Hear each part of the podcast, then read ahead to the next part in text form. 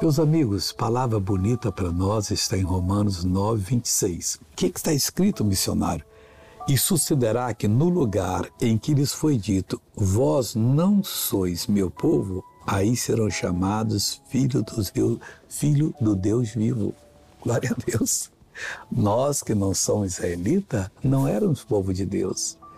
Mas hoje não somente somos povo de Deus, mas somos filhos dele. Isso é muita coisa. Qual o pai que quer ver o filho na lata do lixo, no meio de bandidos, que não quer transformar o filho? Pense nisso.